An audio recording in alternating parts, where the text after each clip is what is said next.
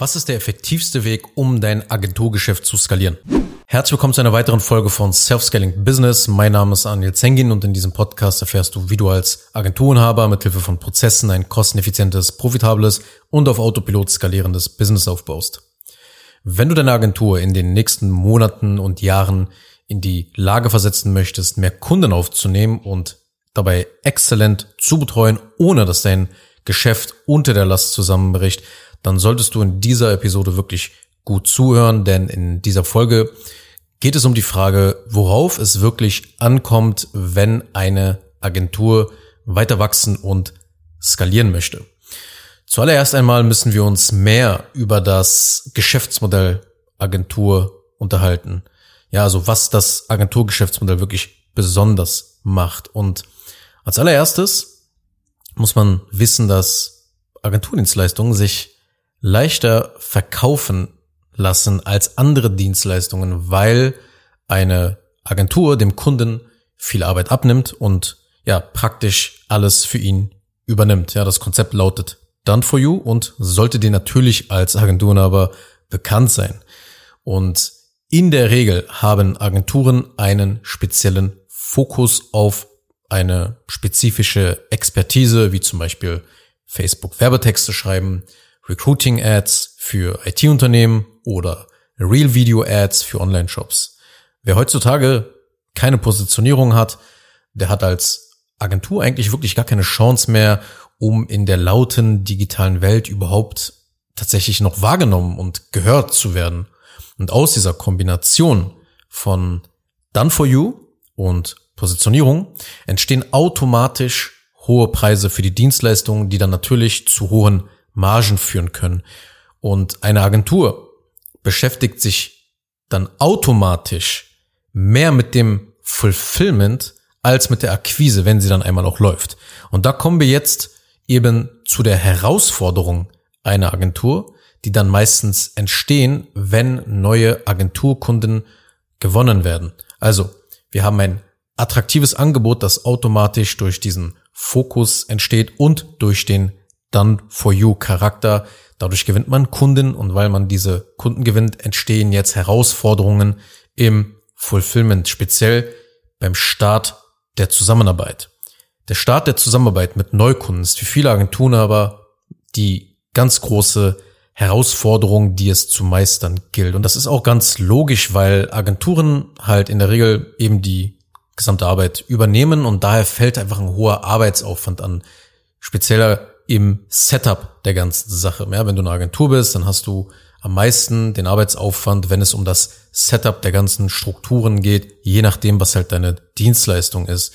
Weil beim Start häufen sich Rückfragen des Kunden und ähm, am Ende des Tages wird auch, je mehr Kunden du dann halt hast, das Kundenprojekt oder die Kundenprojekte, die werden halt immer unübersichtlicher. Die Informationen liegen überall zerstreut und beide Parteien, also Kunde und Agentur, die haben halt in den meisten Fällen selten den gleichen Wissensstand und oft muss die Agentur dann dem Kunden irgendwie hinterherrennen, etliche Male nach Zugängen und fehlenden Dateien nachfragen. Und all das führt letzten Endes dazu, dass die Neukunden unsicher sind und sich fragen, ob das wirklich eine gute Entscheidung war, hier bei dieser Agentur zu investieren. Das bedeutet, anstatt den neuen Agenturkunden von seiner Professionalität, Seriosität, Ordnung und der gesamten Erfahrung zu begeistern und wirklich das Gefühl zu vermitteln, du bist hier bei uns in den richtigen Enden, vergeigen das viele Agenturen und das frustriert natürlich dann die Kunden, aber natürlich auch dich als Agenturenhaber, denn du weißt, was ein frustrierter Kunde alles für Probleme und Kopfschmerzen in deiner Agentur auslösen kann. Er kann dir mit Widerrufen drohen oder ja, sich einfach querstellen in der Zusammenarbeit und dann hast du halt richtig Probleme, deine Dienstleistung zu erfüllen. Aber so schlimm muss es nicht einmal kommen. Allein die Tatsache, dass das Fundament für eine Verlängerung der Zusammenarbeit auf einem sehr schlechten Omen steht, lässt sich dann als Inhaber natürlich nachts nicht unbedingt ruhig schlafen. Denn Agenturgeschäft, das wissen wir alle, lebt von Bestandskundengeschäft. Und deshalb ist der systematisierte Start einer Zusammenarbeit mit Neukunden ein riesiger Wachstumshebel für Agenturen. Die Zusammenarbeit, die beginnt mit deinen After Sales und mit deinen Onboarding-Prozessen. Wenn das professionell, systematisch und größtenteils automatisiert abläuft, dann können deine Neukunden in Zukunft überdurchschnittliche Ergebnisse erzielen, da sie halt eben perfekt auf die Zusammenarbeit vorbereitet werden. Und du musst verstehen, entweder bildest du dir Kopfschmerzkunden oder erfolgreiche Kunden aus. Das eine ist eine Abwärtsspirale, das andere eine Aufwärtsspirale für deine Agentur. Wenn es in deiner Agentur kein Onboarding gibt oder das Onboarding schlecht ist, dann wirst du mit einer sehr hohen Wahrscheinlichkeit Kunden mit Kopfschmerzen heranzüchten, also Kopfschmerzkunden heranzüchten. Und diese Kopfschmerzkunden erhöhen den Aufwand für die Erfüllung deiner Dienstleistung, die fressen deine Marge auf und ja, verwandeln sämtliche Vorteile, die eine Agentur hat, in einen Albtraum für dich als Inhaber. Und deshalb brauchst du systematisierte und zum Teil automatisierte After-Sales und Onboarding-Prozesse für deine Agentur, weil sie legen das Fundament, damit deine Agentur weiter wachsen und skalieren kann, damit du überhaupt in diese Position kommst zu skalieren.